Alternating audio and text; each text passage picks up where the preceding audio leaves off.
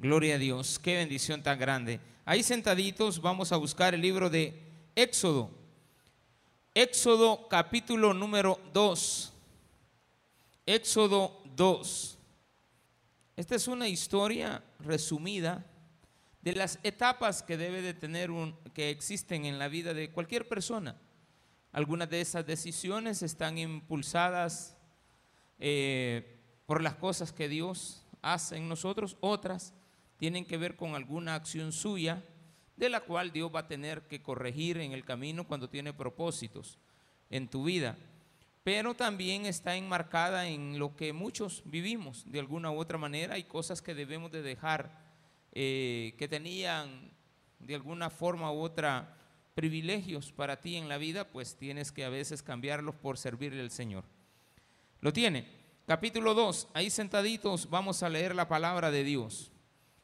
Un varón de la familia de Leví fue y tomó por mujer a una hija de Leví, la que concibió y dio a luz un hijo, y viendo lo que era hermoso, le tuvo escondido tres meses. Pero no pudiendo ocultarle más tiempo, tomó una arquilla de juncos y la calafateó con asfalto y brea, y colocó en ella al niño y lo puso en un carrizal a la orilla del río. Y una hermana suya, se puso a lo lejos para ver lo que le acontecería. Y la hija de Faraón descendió a lavarse al río y paseándose sus doncellas por la ribera del río, vio ella la arquilla en el carrizal y envió una criada suya a que la tomase. Y cuando la abrió, vio al niño. Y aquí que el niño lloraba.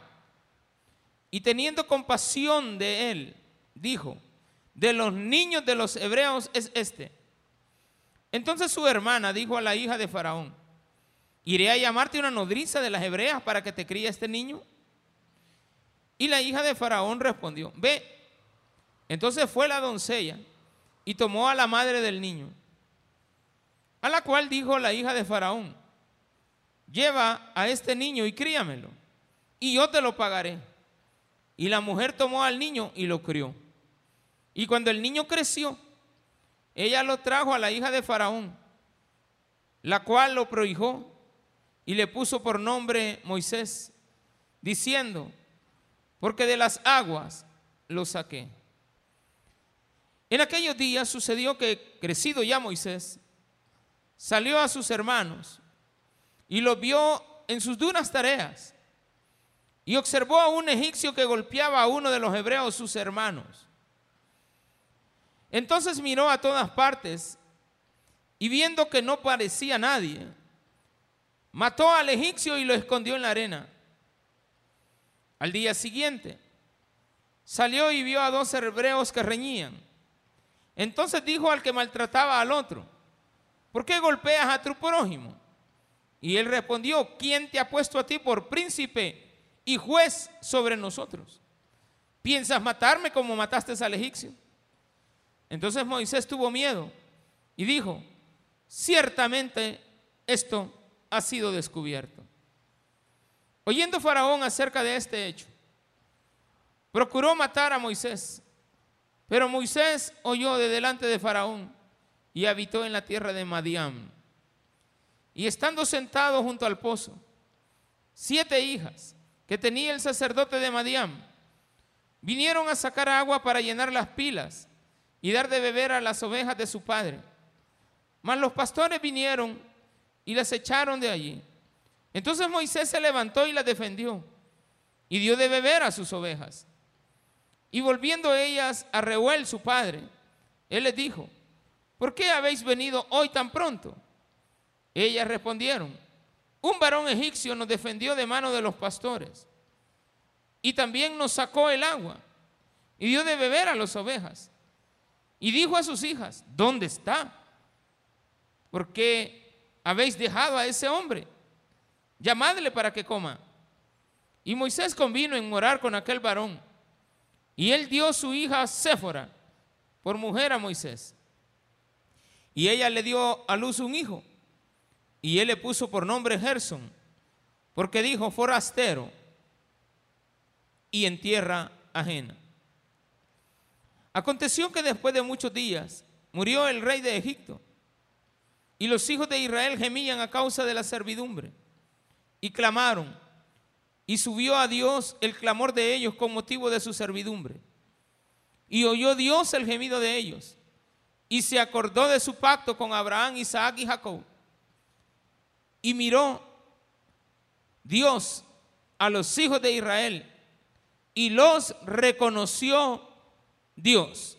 Oremos a Él. Padre, gracias te damos, porque nos has enseñado el día de hoy la lectura de tu palabra, una historia muy hermosa acerca de un hombre que en el Antiguo Testamento podemos nombrar como el grande, el más grande de la historia del Pentateuco. En el nombre de Jesús, amén y amén. Gloria a Dios. Bueno, ya sentaditos.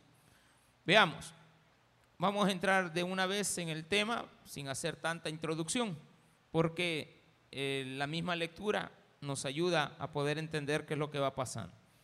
En primer lugar, lo único que podemos decir anticipadamente a esto es de que había una orden de matar a niños que fueran naciendo de sexo masculino. Esto porque Faraón tenía temor de que el pueblo de Dios creciera tanto y se hiciera fuerte y que algún día los ocuparan a ellos en su contra y que de esa manera pues tuviera una revuelta y, y pudiera perder el trono. Un varón de la familia de Leví, ya sabemos, según el Génesis, que estos eran hijos de Jacob y que Leví era el tercer hijo de, de Jacob. Y esto implicaba que también el nombre Leví, que significa oír, nos enseñe de que es el que alaba a Dios, aquel que tiene que alabarlo a él. Entonces aquí se da algo. Dos personas descendientes, no hermanos entre ellos, porque dice, un varón de la familia de Leví fue y tomó, por mujer a una hija de Leví. Han pasado 400 años, por lo cual tenemos claridad de que en esa cantidad de años este, ambos eran de la misma descendencia, mas no eran hermanos entre sí, pero sí parientes.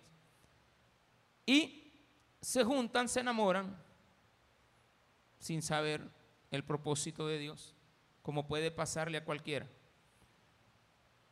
Y tienen un hijo, no era el primero, este ya era el tercer hijo, al menos, de los conocidos. Porque se sabe que Moisés tenía otro hermano llamado Aarón y una hermana llamada María o Miriam. Este nos pone en una escena muy importante. Aarón también había sido defendido de la muerte y había sido oculto. Miriam no había tenido problemas porque era una niña, y ella no estaba sentenciada a morir al nacer. Pero aparece Moisés en una época donde sí, los niños estaban perseguidos para matarlos. Esos son planes de Satanás, según lo que hemos entendido. Y dice que la cual concibió la madre de, de Moisés y dio a luz un hijo y viendo lo que era hermoso, le tuvo escondido tres meses. La primera etapa de la vida de Moisés se nos presenta cuando él era un bebé. De pocos hombres la Biblia nos habla, grandes hombres de la Biblia, desde su nacimiento. Nos lleva por la primera etapa de su vida, luego nos va a llevar a la madurez, luego nos va a llevar a su vida en Egipto, corta, luego nos va a llevar a su vida en el matrimonio, después nos va a llevar a su vida en la procreación, después nos va a llevar en la vida de Moisés al llamado y luego al retorno que comienza en el capítulo 3. Pero mientras llegamos a eso, dice que no pudiendo ocultarle más tiempo, tomó una arquilla de juncos y la calafeteó con asfalto y brea y colocó en ella al niño y lo puso en un carrizal a la orilla del río. Esto es una madre protegiendo la vida de su hijo. Dios tenía un propósito que la madre no sabía. Moisés, por supuesto que tampoco. ni la hija del faraón, ni la doncella, nadie. Todo es un propósito de Dios en la vida de algunas personas. Y una hermana de él, una hermana suya, se puso a lo lejos para ver lo que le acontecería al niño, por supuesto, no al carrizal, sino que al niño. Y la hija de Faraón descendió a lavarse al río y paseándose sus doncellas en la ribera del río, vio ella la arquilla en el carrizal y envió su criada a que la tomase. Esto es importante. La hija del faraón oyó realmente un ruido y le llamó la atención un objeto. ¿Cuántas veces en la vida hay cosas que nos han detenido la mirada y nos han hecho detener el tiempo de lo que estemos haciendo sin importar quiénes somos? Y Dios en este caso está utilizando a una mujer que no es hebrea, es egipcia, que es pagana, tiene sus dioses paganos, Todavía a estas alturas nunca se ha dicho nombre Jehová en la Biblia. O sea, no se conoce al Dios de Israel como Jehová. Simplemente se le, se le ha estado llamando este, el Todopoderoso. Se le ha estado llamando Dios de paz. Se le ha estado llamando de diferentes maneras el Creador. Pero no se le ha llamado el Dios de Israel. Jehová de los ejércitos. Y una hermana suya, cuando abrió, vio al niño, y aquí que el niño lloraba. Esto es importantísimo. Hagamos una comparación. Las lágrimas de un niño que pueden provocar en una persona. Y un niño a la deriva.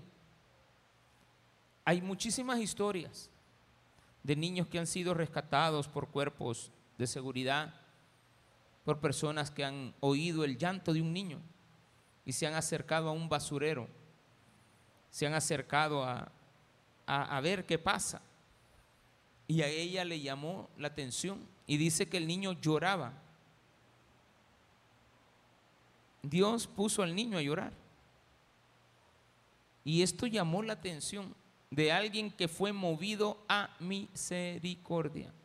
Esto es importante.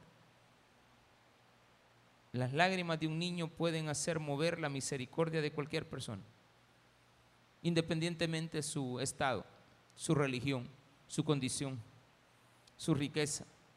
Si esa persona es buena, va a ser movida a misericordia. Eso implica que la hija del faraón tenía buenos sentimientos. No era una mala mujer, a pesar de no ser una mujer del ambiente, digámoslo, cristiano. Y cuando la abrió, vio al niño. Y he aquí que el niño lloraba. Y teniendo compasión de él, dijo, de los niños de los hebreos es este. ¿Por qué lo identificó? Por la ropa que llevaba. Fíjense que la madre, si lo quería ocultar, cualquiera que hubiera hallado al niño, cualquier egipcio que lo hubiera hallado, lo hubiera matado porque era un niño. Pero diferente es irle a quitar el niño a una madre para quitarlo y matarlo, porque eso es lo que pasaba. Llegaban a las casas, agarraban a los niños, no al grande maleante que, que se llevaron, no, al niño de dos meses, de tres meses, de meses de nacido. Bueno, la orden estaba que al nomás nacer, si era varón, que lo mataran. Pero en este caso, la madre pone una identificación. No oculta lo que el niño es, pero lo está poniendo en peligro. Y llega donde la hija del faraón, nada más y nada menos que la hija del faraón.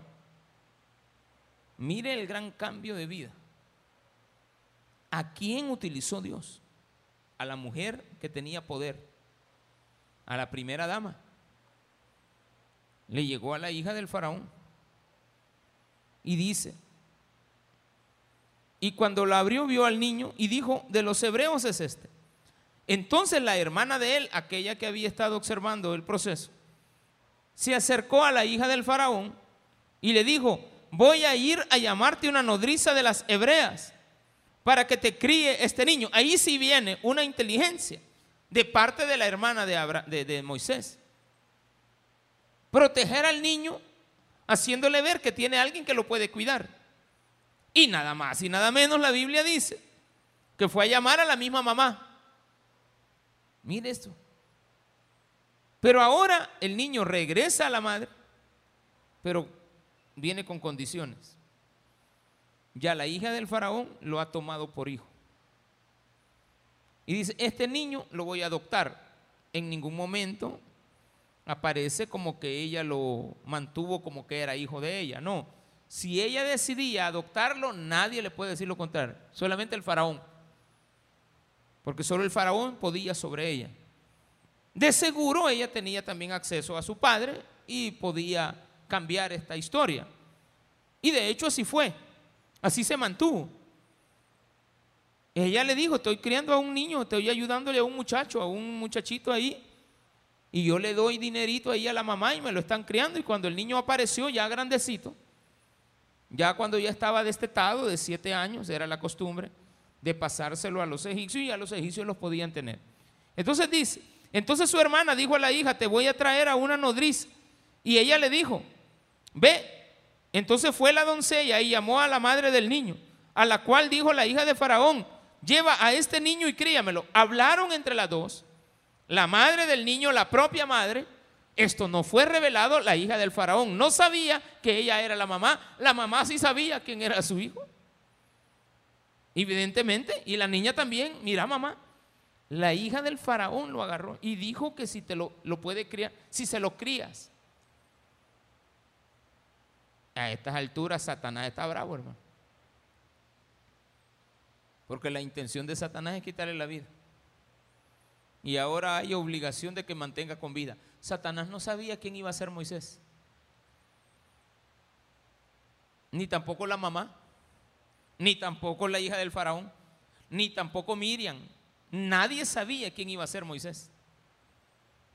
Mire, mire lo importante, cómo nos empieza a narrar la Biblia la historia de un muchacho, de un niño, de un recién nacido, que está en peligro de muerte, que Satanás le quiere quitar la vida a todos no solamente a él, a todos. Pero con este niño Satanás quedó bien. Mm, ¿Aquí qué pasa? ¿Y este por qué quedó vivo? ¿Y cómo está eso de que, y esta mujer por qué bajó en ese momento? Claro, el enemigo de Dios, que por también, por supuesto, es nuestro enemigo, estaba asombrado de lo que estaba viendo. Así como la mamá estaba asombrada por lo bueno, el otro, el enemigo, estaba asombrada por no haberle quitado la vida y empieza un control. De los grandes hombres que Dios tiene propósitos en la vida de ellos, que no saben que Dios ya los escogió, Dios, Dios que ya lo escogió, evidentemente le da muestras al enemigo de que tiene la mirada puesta en ti. Y no vas a tener una vida tan fácil como crees. Los grandes líderes de las historias bíblicas no han tenido vidas fáciles, han tenido vidas difíciles, han sabido confrontarse en la vida. Dice, entonces, versículo 10, y cuando el niño creció, ella lo trajo a la hija de Faraón, la cual lo prohijó y le puso por nombre Moisés, diciendo, porque de las aguas lo saqué. Nace tres meses, ahora tiene siete años. Olvidémonos. El niño va a ser criado en el templo. El niño es hebreo, pero está siendo criado en el palacio del rey. Si la hija del faraón lo está tomando por hijo, aunque sea adoptado, en ese momento él tiene línea real al trono. Aunque sea adoptado, él tiene línea real al trono. Puede llegar a ser faraón. Y de hecho se crió. Educación, las mejores universidades. Aprendió idiomas. De seguro el egipcio, lo más probable, evidentemente. El hebreo, que le enseñó la madre. Ha de haber aprendido otras lenguas antiguas. Se cree que era matemático, que era arquitecto, que era astrónomo, que estudió astronomía, se dejaba guiar bien por las estrellas, conocía el firmamento, conocía la ubicación de las estrellas, podía navegar en el desierto guiado por las estrellas.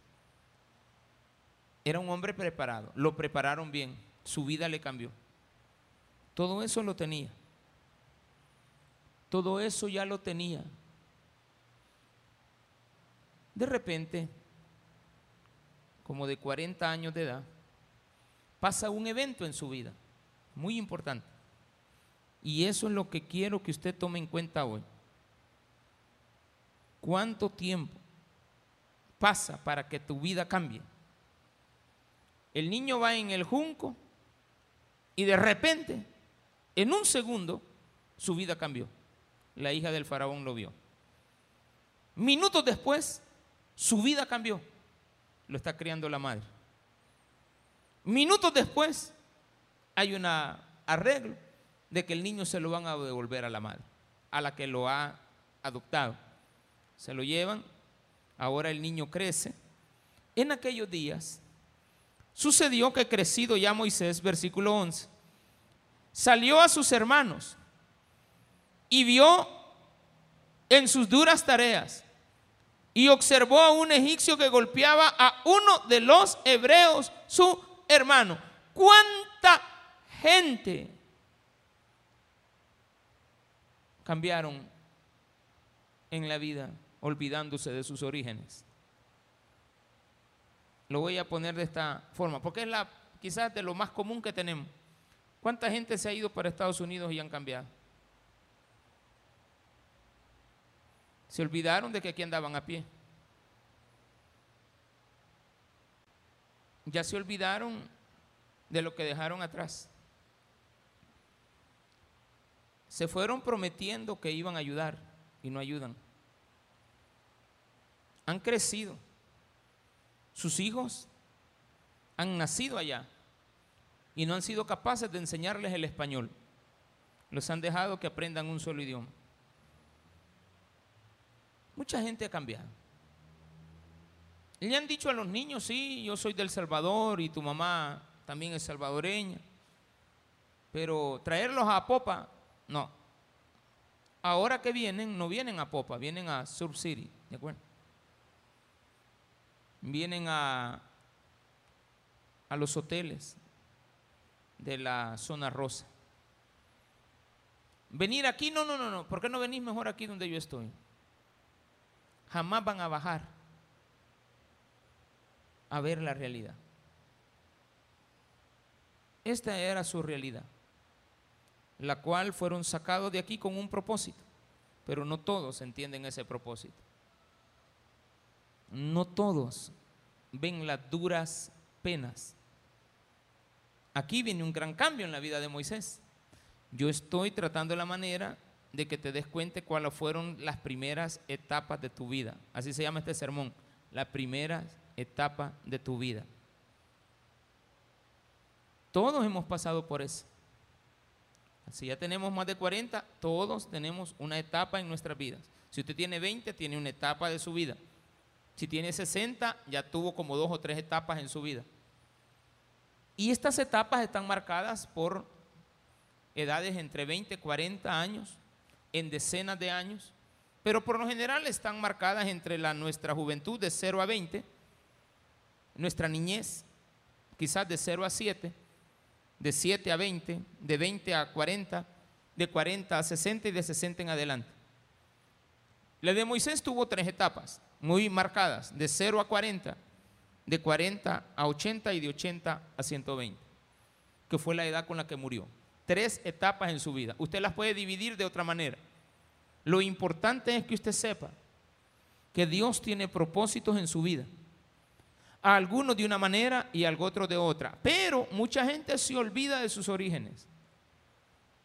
Moisés ya había sido criado en el templo tenía el templo, tenía posición, tenía un puesto.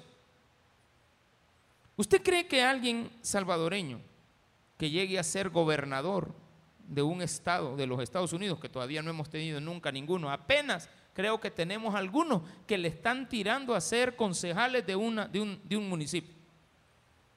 Ay, la gran bulla va de que tenemos a un salvadoreño allá que acaba de alcanzar ser concejal de un municipio en Los Ángeles, digamos, o en Virginia, que son los lugares más comunes donde un salvadoreño puede accesar a esos puestos.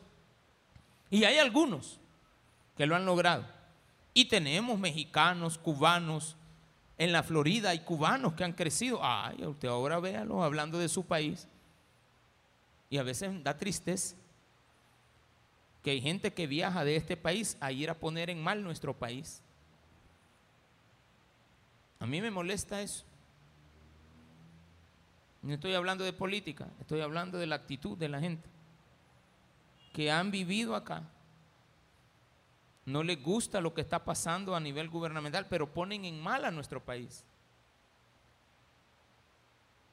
No debería de. Estoy de acuerdo en que hay algunas noticias que usted no las tiene que conocer. Hace años eh, se empezaron a poner restricciones a periódicos que lo único que sacaban de portada era la sangre de la gente.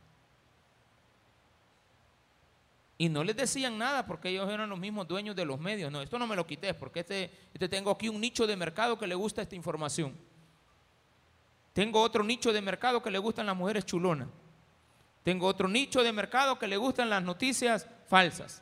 Otro nicho de mercado que le gustan las noticias de, la, de, de las personas que hacen, que andan en pandilla. Y de repente usted empieza a restringir, esto no es correcto, esto no es correcto, esto no es correcto. De repente, estas situaciones se tergiversan y usted cambia. Entonces, no se olvide nunca de los pleitos, siempre hay pleitos. Un Egipto, egipcio maltratando a, un, a uno de sus parientes. Y usted sabe que es pariente porque Moisés sabía que era hebreo. La hija de Faraón sabía que él era un hebreo. La mamá sabía dónde estaba Moisés. La hermana sabía quién era Moisés. Ellas vivían en Gosén. La mamá vivía en Gosén. Él había sido arrancado a los siete años de Gosén y llevado a Faraón. Llevado al templo han pasado 33 años. Y él un día baja a ver la condición de su gente. Parece ser que la condición había cambiado drásticamente. Porque él siendo un niño no era todavía capaz de hilvanar lo que le pasaba a su pueblo. Pero ahora sí ya lo sabe. Ha visto a un egipcio maltratar a uno de los suyos y en ese momento toma una decisión, siendo un hombre poderoso, decide abandonar todo lo que el poder le da para volver por su pueblo. ¿Cuántas personas que han crecido en la vida están dispuestas a poner en riesgo o perder todo lo que tienen con, con tal de salvar a los suyos? y hoy ya tienen el poder. Por eso es que, por lo general, la gente que escoge Dios ha sido preparada. Los, gobernantes son preparados, hermano, desde que nacen por Dios. Unos para oprimir al pueblo y otros para sacarlo adelante. Moisés va a convertirse en el líder más grande de toda la historia de Israel. Pero para eso tenía que dejar su privilegio y tomó la decisión a escondidas. Mató a un egipcio. Era asesino. ¿O no era asesino? En defensa propia, sí, un, un pescozón le hubiera pegado. O es más, es más, con el poder que tenía, le bastaba para capturarlo y meterlo a la cárcel. Le bastaba con eso. Lo mató. Alguna riña hubo. eso lo hizo él a solas. No llevó ejército a la par de él. De seguro Moisés tenía guardaespaldas, pero en esa ocasión no llevaba. Y dice acá la Biblia, en aquellos días sucedió que crecido ya Moisés salió a sus hermanos y lo vio en sus duras tareas y observó a un egipcio que golpeaba a uno de los hebreos sus hermanos. Entonces miró a todas partes y viendo que no parecía nadie, mató al egipcio y lo escondió en la arena. Según él nadie se había fijado. Al día siguiente volvió a salir, pero ahora ya no halló a un egipcio peleando con un hebreo, sino que halló a dos hermanos del taber de Apopa pescoceando de allá afuera. ¿De acuerdo? ¿Estamos bien? Encontró a dos hermanos suyos. Uno estaba maltratando al otro. Entonces viene y le dijo, hey muchachos, no, no mató al malo, sino que hey, hey, hey, no, no peleen, hombre, son hermanos. ¿Por qué golpeas a tu prójimo? No estaba la ley, pero él ya hablaba de prójimo, como que era un intercesor.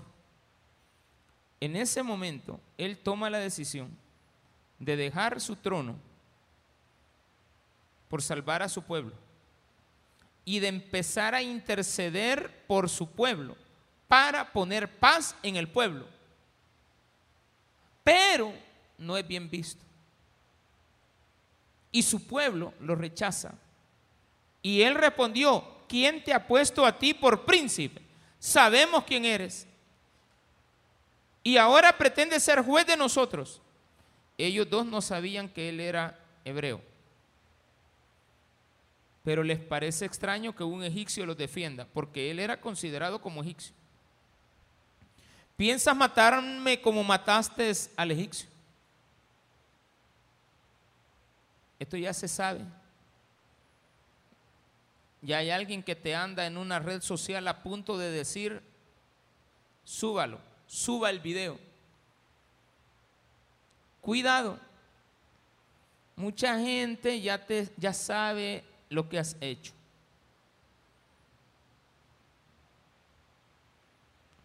Cuidadito con querer tapar el sol con un dedo por una actitud mala que hayamos hecho en la vida.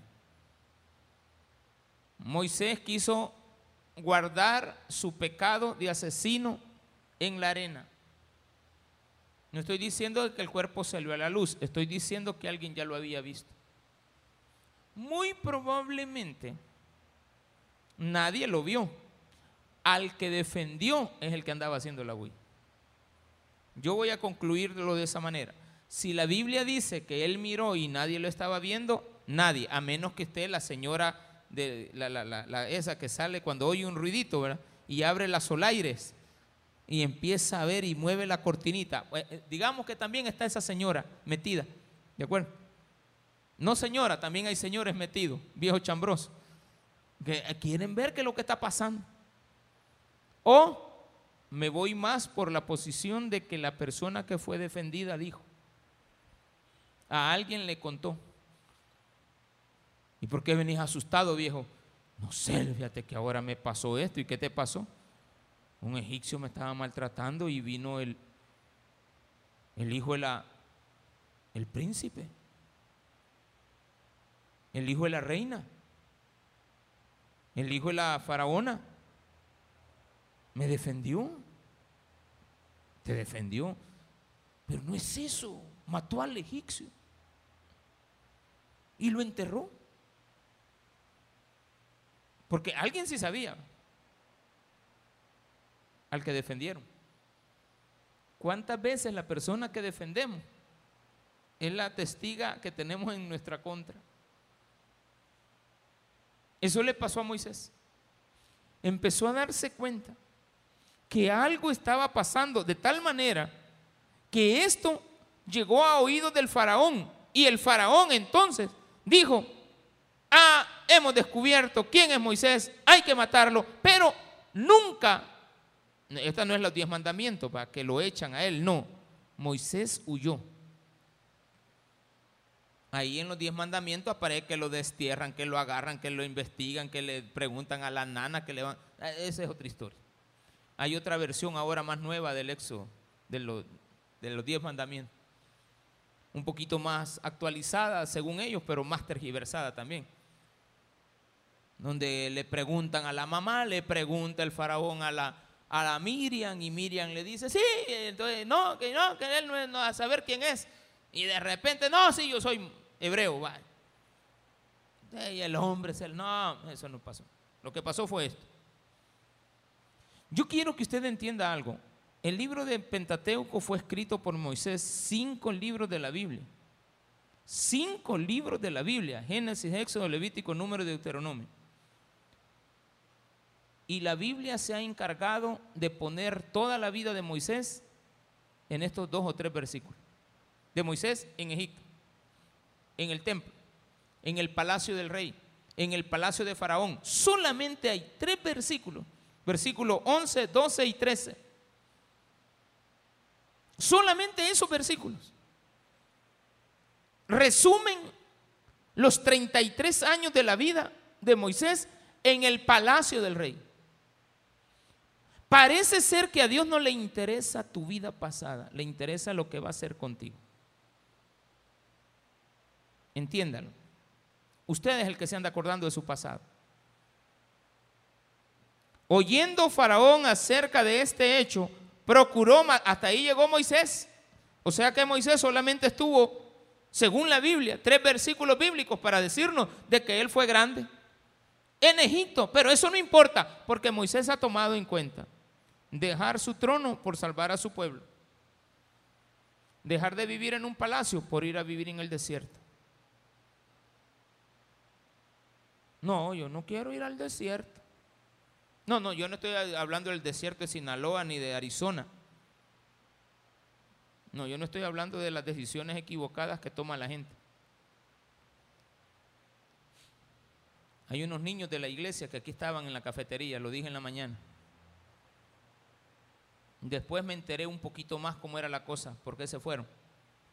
De repente un día en la casa yo no estaba y me dice mi esposa, fíjate que vino la, la mamá a traerlos. La mamá y la abuela. Bueno, no dije nada. Bueno, tal vez llegan el domingo. No vinieron.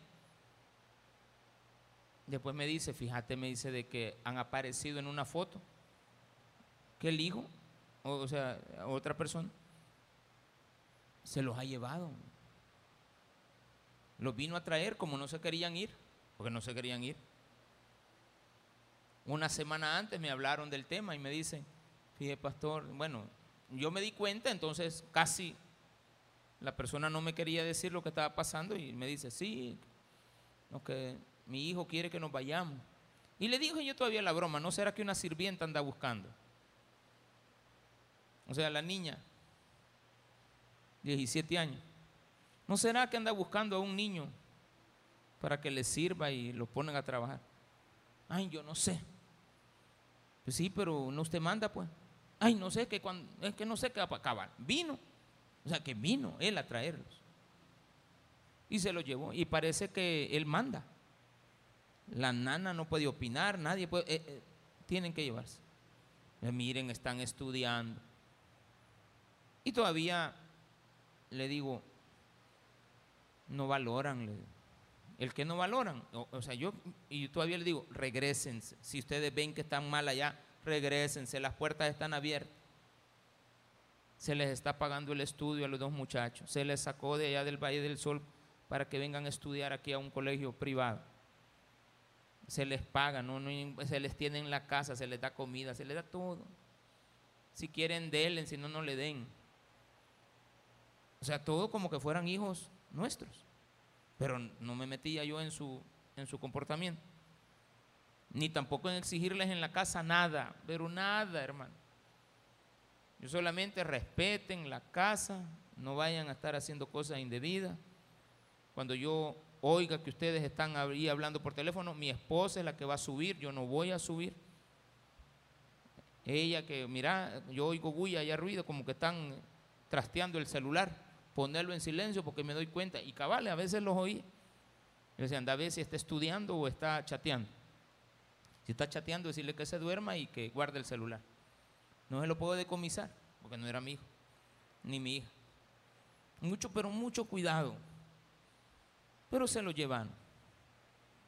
Muchas veces movemos a nuestros hijos a la fuerza, a lugares donde ellos no quieren ir. Entonces le he dicho, decirle a la abuelita que si se sienten mal y no se adaptan, que se regresen.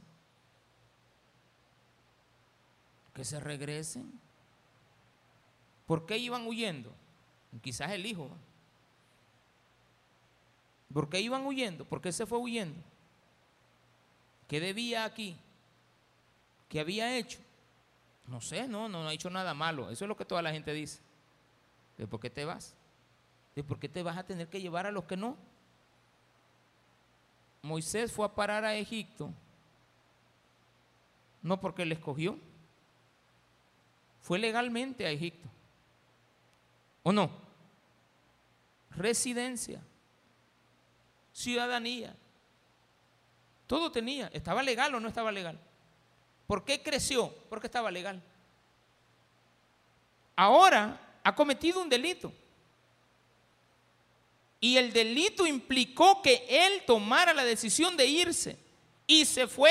Esa era su tierra. Él no sabía. Él era, eh, el pueblo de Israel no tenía la tierra prometida. Ya la habían perdido. Ahora los filisteos estaban allá porque 400 años antes hubo hambre en la tierra de Canaán y ellos fueron a parar a Egipto porque José, aquel que habían vendido, que Dios tenía un propósito con él en la vida, lo llegó a convertir también en un faraón. Dios ha utilizado muchas veces a Egipto para sacarnos adelante. Por eso es que Dios dice en una promesa, le ha prometido a Egipto salvarlo en los últimos días, cuando venga el juicio sobre todas las naciones. Asiria, Egipto e Israel serán mi pueblo. Sea, Dios no debe favores. Como Dios le recibió también a Jesucristo. Dice, dice la Biblia que Jesucristo, Dios le dijo a Moisés, a, a José y a María, váyanse para Egipto. Allá cuando había muerto el faraón le dijo, regresense a su tierra. Ahí venía otra vez el niño Jesús para arriba. Jesús no sabe nada de lo que vivió en Egipto. No, es que ellos traían costumbres. Solo vivieron dos años y aparte. Y María no me la va a ser idólatra para decir de que le enseñaron cosas paganas a, mi Señor. Esa gente que habla esas tonteras no sabe pero nada de la Biblia. Se inventan por inventar. No, y que Jesús cuando fue a Egipto, sí, pero de niño. Y regresó de niño. Y no se va a contaminar, él era sin pecado. Y también su madre y su padre. No me los vaya a contaminar con nada. Entonces dice acá que él huyó. ¿Cuánto tiempo pasó él para que tomara una decisión? Un instante. Cuando él se da cuenta que ha sido descubierto, él huye y se va para Egipto. Deja su trono, se va para Egipto. Empieza a vivir por fe. Y él empieza a hilvanar en su vida lo que la mamá le ha hablado acerca de Israel. Porque el niño fue criado con la madre y la madre le debe haber enseñado. Mire, mi hijo, yo creo que Dios tiene, nuestro Señor ha de tener un propósito con su vida. ¿Y por qué, mamá? Te voy a contar la historia. Cuando vos naciste tenías tres meses y vos estuviste a punto de morir. ¿Y yo por qué? Una enfermedad. No, el faraón había dado orden que te matara. ¿Quién? Mi abuelo. Sí, el que vos ahora le decís abuelo. Porque el niño le empezó a decir abuelo al, faraón, va. Pues sí, porque era hijo de la faraona, de la, de la princesa, de la hija del faraón. Y quizás le cayó bien también a, don Fara. Y él estaba encantado con el niño. Para que le hayan dado educación y lo hayan preparado y lo habían hecho príncipe, es que les caía bien. Lo único que la hija nunca le dijo al papá, al papá de ella. el niño es un hebreo. Nunca le debe haber dicho. La hija sabía de la ley. Es una mujer que Dios preparó para burlarse de Satanás. Oyendo Faraón acerca de este hecho, dice que mandó a matar a Moisés, pero Moisés huyó de delante de Faraón y habitó en la tierra de Madián. Otra etapa de tu vida. Olvidémonos de la pasada. Ahora tomaste la decisión de dejar tu trono, de dejar el palacio y ahora vives en el desierto y encuentras ovejas y tu vida va a cambiar. Los egipcios aborrecen a los pastores. Los egipcios aborrecen las, los pastores de ovejas. Para ellos son personas de baja calidad. ¿A quién se encuentra Moisés? A unas mujeres que estaban pastoreando las ovejas de su padre. ¿Quién era el pastor? Madián. Pero Madián era rico y millonario. Y las hijas de él, siete que él tenía, andaban pasteando. Claro, ellas no eran las obreras. Tenían gente que hacía el trabajo, pero ellas eran las dueñas. A veces usted ve a, la dueña de, los microbuses. No es que ella sea la microbusera, ¿va? ella es la empresaria. ¿Sí o no? Hay que respetar. Y estando sentado junto al pozo, siete hijas que tenía el sacerdote, mire la posición que tenía este hombre, sacerdote de Madián, vinieron a sacar agua para llenar las pilas y dar de beber a las ovejas de su padre. Mas los pastores vinieron y las echaron de allí. Los otros que estaban ahí estaban molestándola, pleito. Otra vez, hermano te vas para otro lugar y empiezas a ver pleito. Y ahora le toca defender a mujeres. Se hizo feminista, de las dignas era ahora. Y este que ellas no aceptan que un hombre las maneje. Pero aquí sí, mire. Dice acá. Mas los pastores vinieron y las echaron de allí. Entonces Moisés se levantó y las defendió y dio a beber a sus ovejas. Y volviendo ellas de a Reuel, su padre, este hombre tenía tres nombres. Más adelante lo vamos a ver como el nombre de Jetro y en otra como Rebuel. Aquí Reuel, Rebuel y también Jetro. Él les dijo, ¿por qué habéis venido hoy tan pronto? O sea que las muchachas hacían cola, pues. A pesar de que el hombre tenía plata. En cierta medida ellas tenían poder, pero tenían que respetar la jerarquía. Primero los hombres, después las mujeres. Y él dijo, e, ella le dijeron, un varón egipcio. ¿Cómo iba vestido Moisés? Con la ropa que se fue, mi Moisés no tenía ropa egipcia, este, hebrea. Todas sus trajes eran egipcios. Cuando él huyó, se fue con lo que llevaba. Las mujeres lo identifican como un egipcio, no como un hebreo. Madiam le dice, mándenmelo a llamar, porque ¿por qué dejaron ir a ese hombre? Ese hombre ha de ser buena gente. Si las defendió mis hijas. Un varón egipcio nos defendió de mano de los pastores y también nos sacó el agua y dio de beber a las ovejas. Y dijo a sus hijas, ¿dónde está? ¿Por qué habéis dejado a ese hombre? Llamadle para que coma. Otra etapa de la vida. Ha encontrado una familia, y ahora va a encontrar la esposa. Tiene 40 años de edad, su vida ha dado un gran giro y está comenzando una nueva etapa. Moisés tiene un día, un día de haber salido de Egipto, pero Dios lo necesita ¿dónde? ¿En el desierto o en Egipto? Dios necesita a Moisés en Egipto. ¿Dónde necesita Dios a Moisés en Egipto. Bien rápido se fue, pero viera cómo costó que regresar. Se tardó 40 años en volver. Ay, que fue el tiempo que lo preparó.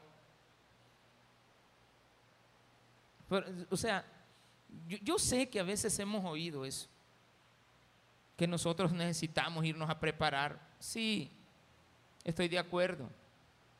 Eh, Claro que sí. Pero se tardó 40 años en volver. Sabía lo que su pueblo estaba sufriendo. Él estaba huyendo. Las condiciones no estaban, pero el faraón murió. Y él podía volver y no volvió rápido.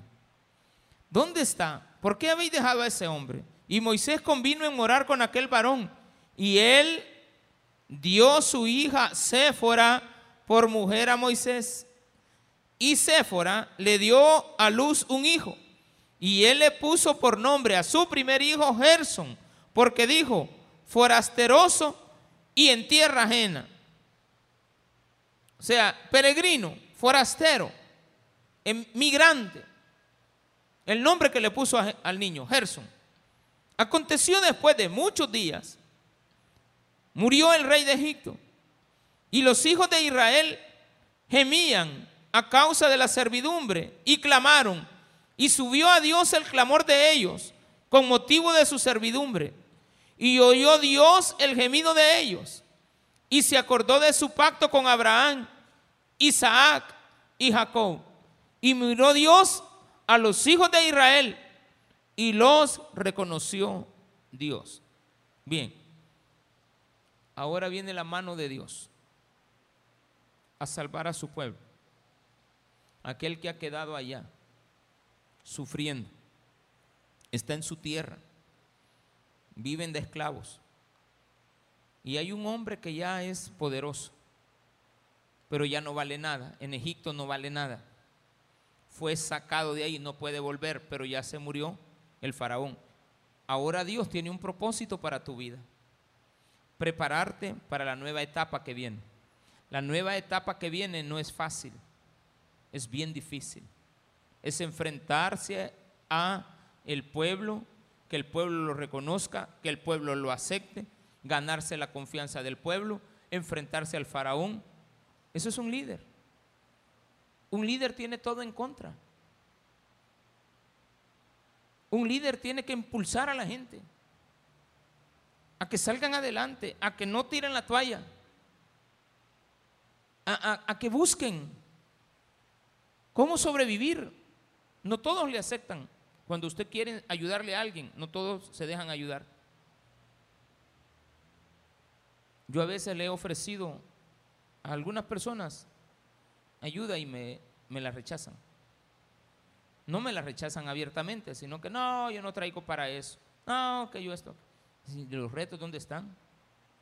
¿Dónde están los retos? No, yo eso no le. ¿Dónde están los retos? Si usted no impulsa a la gente, aunque ellos no le hagan caso, usted no es un líder.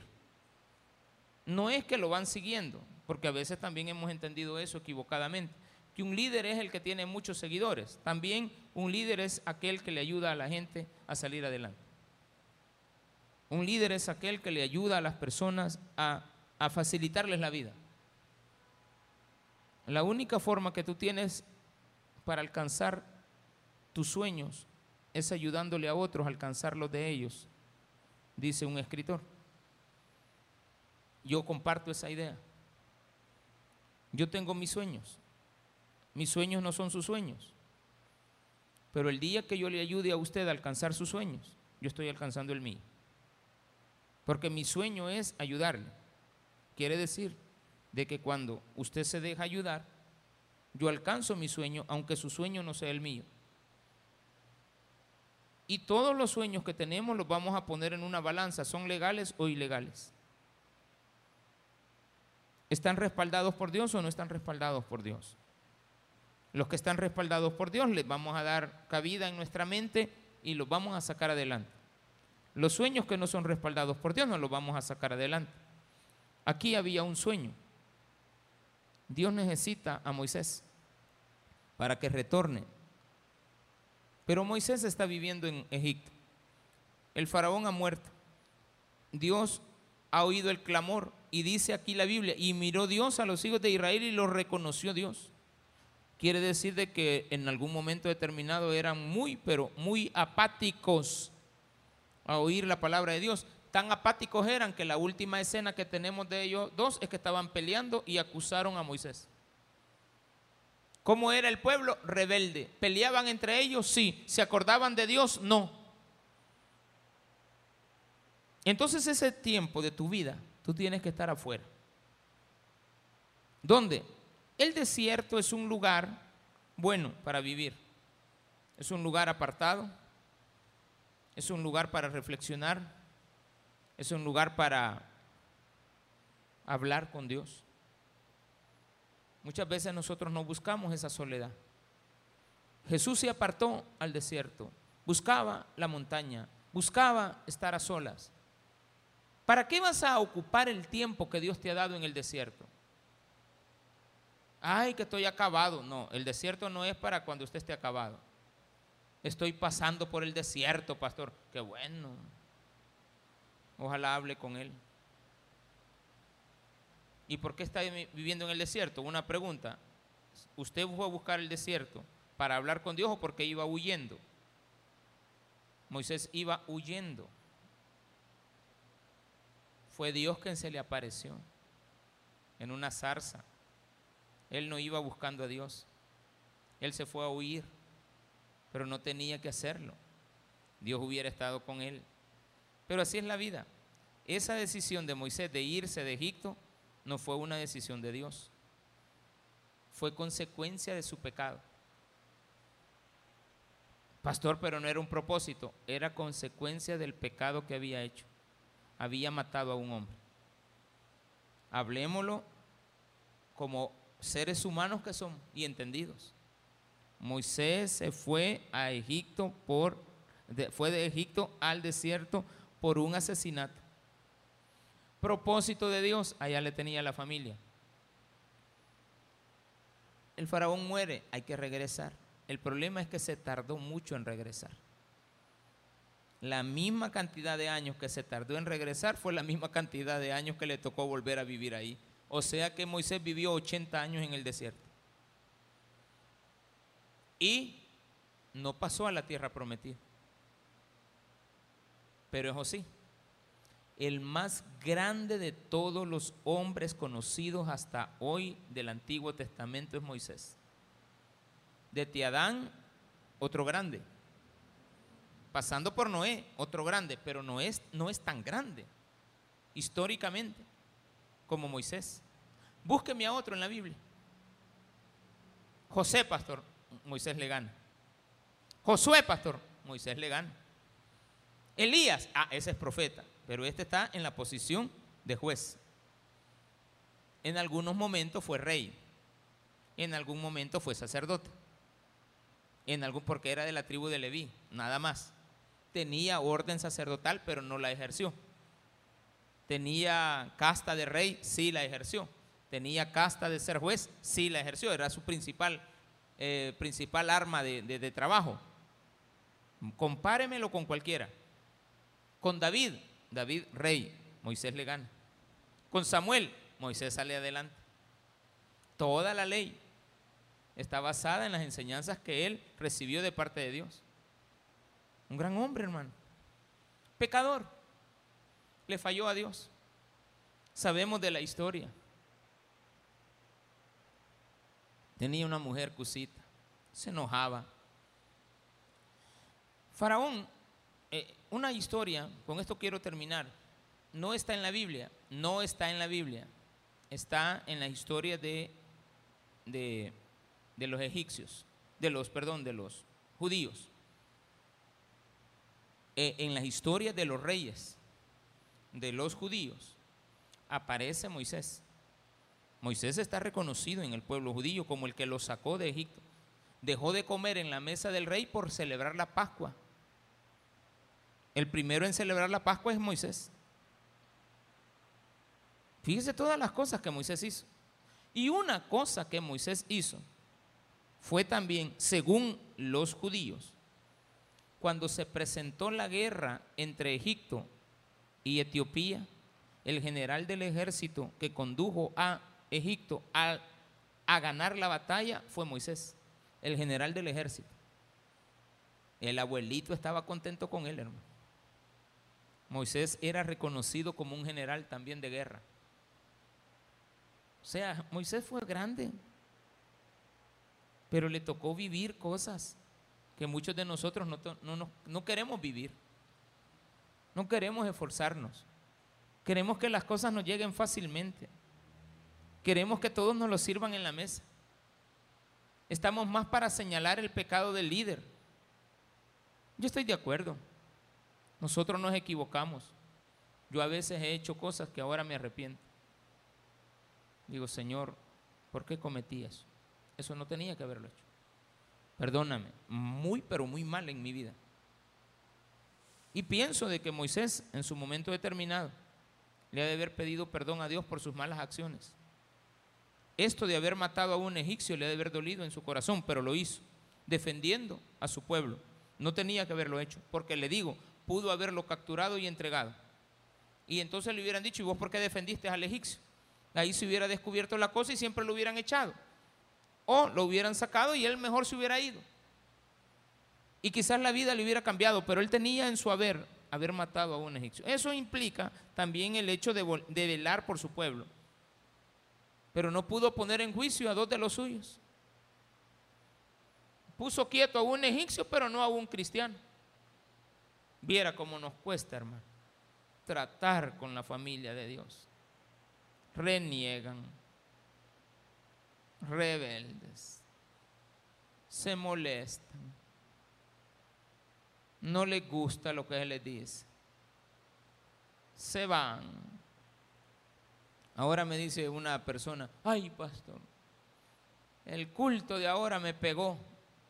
Bye a las 10 le dije, ¿no va a entrar, hermanita? No, estoy ocupada. Se fue. Y digo, yo que no Dios le había hablado, pues, porque no se sigue quedando, porque si Dios me está hablando, yo me quedo, hermano. ¿O no? Entonces yo te pregunto, ¿quieres seguir oyendo de Dios? Las maravillas que Dios hizo con Moisés en Egipto son las historias más grandes de la historia de Israel no deje de oírlas. Vamos a pasar a esa etapa ya la próxima semana. Éxodo capítulo 3, el llamamiento de Moisés a servirle. Lo primero, soy tartajo, Señor. Soy tartamudo. Ay, yo no puedo. Mi hermano puede. ¿Por qué no lo llevamos? Para que hable contigo. No, sí, va, tráetelo pues, pero no es a él a quien quiero, te quiero a ti. Líder, Dios te ha hecho a ti una persona grande. Solo tienes que descubrir, descúbrelo en una zarza. Deja que Dios te hable y que haga contigo los grandes propósitos que tiene para tu vida. Démele un fuerte aplauso a nuestro Señor.